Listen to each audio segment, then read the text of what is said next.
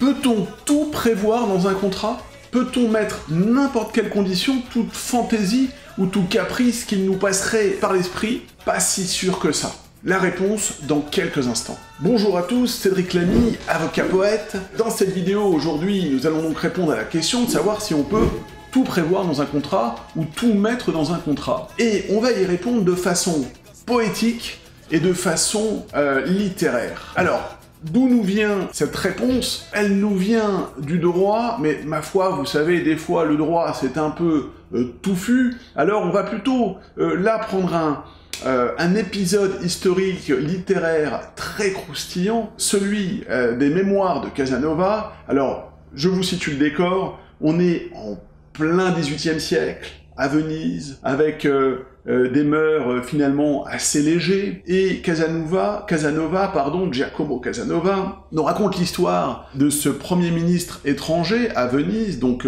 ministre d'Angleterre, le, sieur Murray, Murray, qui entretient une belle liaison, qui s'est amouraché d'une danseuse qui se prénomme, je l'ai là, Ancia. Ancia, danseuse et courtisane à Venise, célèbre pour sa beauté, mais la pauvre Ancilla, qui avait contracté une maladie, dont nous dit assez pudiquement Casanova, était d'ailleurs mort François Ier, roi de France, et euh, cette maladie euh, n'était autre que la syphilis, qui, malheureusement, à son stade ultime, défigurait, euh, et défigure toujours, malheureusement, dans certains pays, dans certains dans certaines parties du monde, défigurait finalement les, les malades de la syphilis. Et donc, pourquoi est-ce qu'on s'intéresse aujourd'hui à ce cas? Parce que oui, je suis poète, je suis avocat, mais je ne suis pas encore médecin. Et donc, euh, ceci n'est pas une vidéo médicale. Néanmoins, ce cas nous instruit parce que je vous lis ce, ce passage des mémoires de Casanova qui est absolument délicieux. Cette fameuse courtisane, dont la beauté avait été justement célèbre, se sentant rongée par un mal intérieur, promit 100 louis à un médecin nommé Lucchesi, qui à force de mercure s'engagea à la guérir. Mais Ancia spécifia sur le billet qu'elle lui fit qu'elle ne lui paierait cette somme qu'après que le dit Lucchesi aurait fait avec elle un sacrifice amoureux. Le docteur, ayant fait son ministère aussi bien que possible, voulut être payé sans se soumettre à la conclusion du traité. Mais Ancia tint bon, et l'affaire fut portée devant le magistrat. C'est là que ça devient intéressant, les amis. En Angleterre, où toute convention est exécutoire, Ancia aurait gagné son procès. Mais à Venise, elle le perdit. Le juge, dans sa sentence, déclara qu'une condition criminelle non tenue ne préjudiciait point à la validité du contrat, sentence remplie de sagesse, particulièrement dans le cas. Alors, explication de cet extrait, vous avez noté la, la délicatesse, la plume, euh, encore une fois délicieuse, dont je suis totalement amoureux de ce Casanova. Qu'est-ce que nous dit cette anecdote judiciaire du XVIIIe siècle? Et ça n'a pas beaucoup changé aujourd'hui. Ça n'a pas beaucoup changé. C'est que, notamment, d'ailleurs, on pourra, on pourra y, revenir sur les, les différences de mentalité, d'idéologie entre le système anglo-saxon, entre les, les mentalités anglo-saxonnes et les mentalités européennes. Alors, qu'est-ce que nous dit finalement cette, cette anecdote?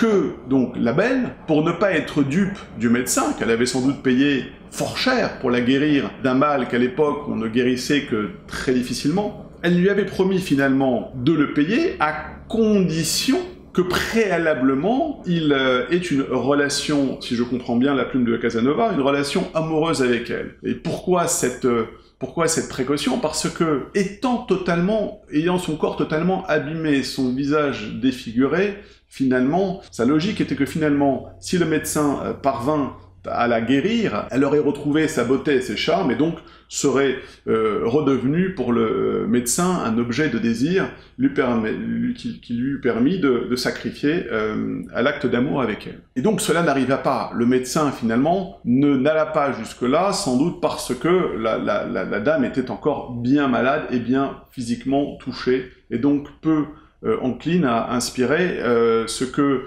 nécessité que n'inspira au médecin euh, finalement euh, la condition à remplir dans le contrat. Si vous m'avez suivi, vous êtes très très très fort, ou, très concentré, ou très intelligent, ou tout ça à la fois. Bon, je m'égare. Donc, finalement, qu'est-ce que nous dit Casanova? Elle aurait gagné en Angleterre, parce qu'en Angleterre, les contrats, le contrat, c'est la loi des parties, et d'après ce qu'on lit, finalement, quelles que soient les fantaisies décidées par les parties. Mais à Venise, non. À Venise, finalement, on dirait aujourd'hui qu'on a estimé que la cause ou l'objet du contrat était illicite. Et on en revient finalement, on a un trait d'union parfait avec notre droit contemporain. Aujourd'hui, est-ce que vous, si vous voulez tout mettre dans un contrat, un contrat, euh, vous rachetez une société et les parties ont des, pareil, ont des idées saugrenues le contrat. Vous concluez un contrat de travail et euh, le salarié ou l'employeur, euh, l'un des deux a des exigences totalement farfelues.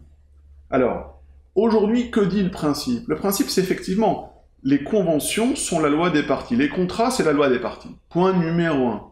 D'accord? Cette base-là n'a pas changé. En revanche, en revanche, on ne peut pas prévoir dans le contrat, on ne peut pas faire de l'objet du contrat, on ne peut pas prévoir des conditions illicites. C'est-à-dire que l'objet du contrat, par, par, exemple, porte sur des choses qui ne sont pas dans le commerce juridique, telles que euh, des drogues dont le commerce est interdit. Là, en l'occurrence, Venise, la juridiction de Venise, qui était euh, en apparence, en tout cas, dans cette euh, Italie très, dans cet environnement italien très catholique, très pieux, très prude, il était évident que une relation sexuelle en condition à une obligation prévue par le contrat, finalement, n'était pas possible, n'était pas audible pour les magistrats. Alors, euh, ils auraient pu finalement prendre une autre décision. Ils auraient pu décider que cette clause-là emportait la nullité de tout le contrat. Sans doute auraient-ils agi ainsi s'ils avaient considéré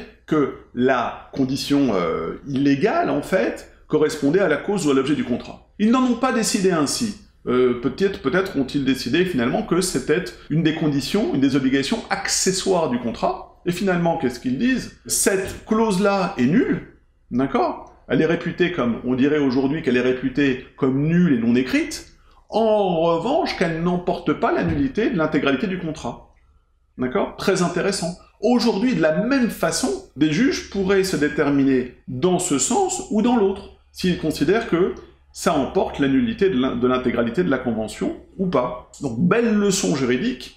Et ce qui est intéressant également, c'est que euh, là, on fait un petit peu de droit international comparé avec, euh, avec Casanova, qui peut être, cette, leçon de droit international comparé peut tout à fait être finalement répliquée et servir pour euh, nos jours, notre époque contemporaine. Aujourd'hui, de la même façon, sur une même problématique, et la question se pose pour de nombreux contrats internationaux. La Terre est plate aujourd'hui, hein, comme l'a rappelé dans un de ses livres l'ancien éditorialiste euh, du New York Times. La Terre est plate, c'est-à-dire que les relations sont mondialisées de plus en plus nous avons des contrats qui, j'ai l'exemple actuellement au cabinet d'un contrat de ce type entre l'Asie et l'Europe, euh, c'est des contrats finalement qui mêlent euh, des parties de, nationalités différentes, qui également intéressent des, des, pays différents, des législations différentes.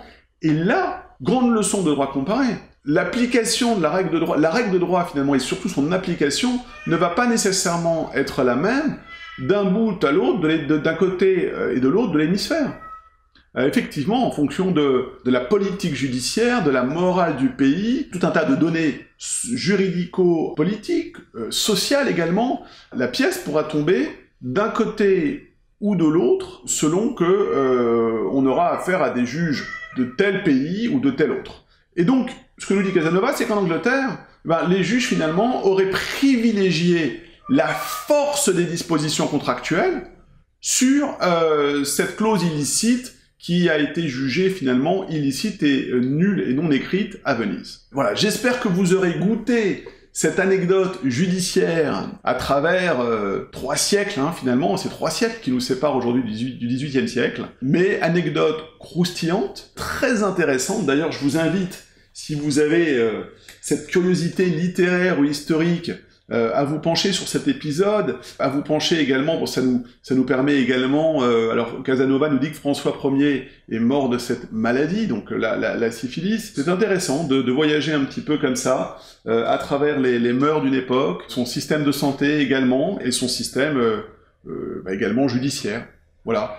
J'espère que cette vidéo vous a plu, que vous pourrez transposer cet enseignement de l'histoire à vos contrats euh, actuels, d'accord? Parce que finalement, ces deux règles, la convention fait la loi des parties et on ne peut pas contracter sur des euh, causes ou des objets illicites et euh, tout à fait contemporaines, et elle atteindra, elle atteindra finalement de façon directe ou indirecte l'ensemble des contrats que vous vous apprêterez à signer. Donc voilà, j'ai eu plaisir à partager avec vous cette, cette fantaisie euh, de l'histoire judiciaire, hein, de notre histoire judiciaire. Et euh, si vous avez des questions, quelles qu'elles soient, sur l'histoire, sur la littérature, la poésie, également sur le droit, pourquoi pas, vous pouvez les mettre euh, ici en commentaire, puis ben, j'y répondrai.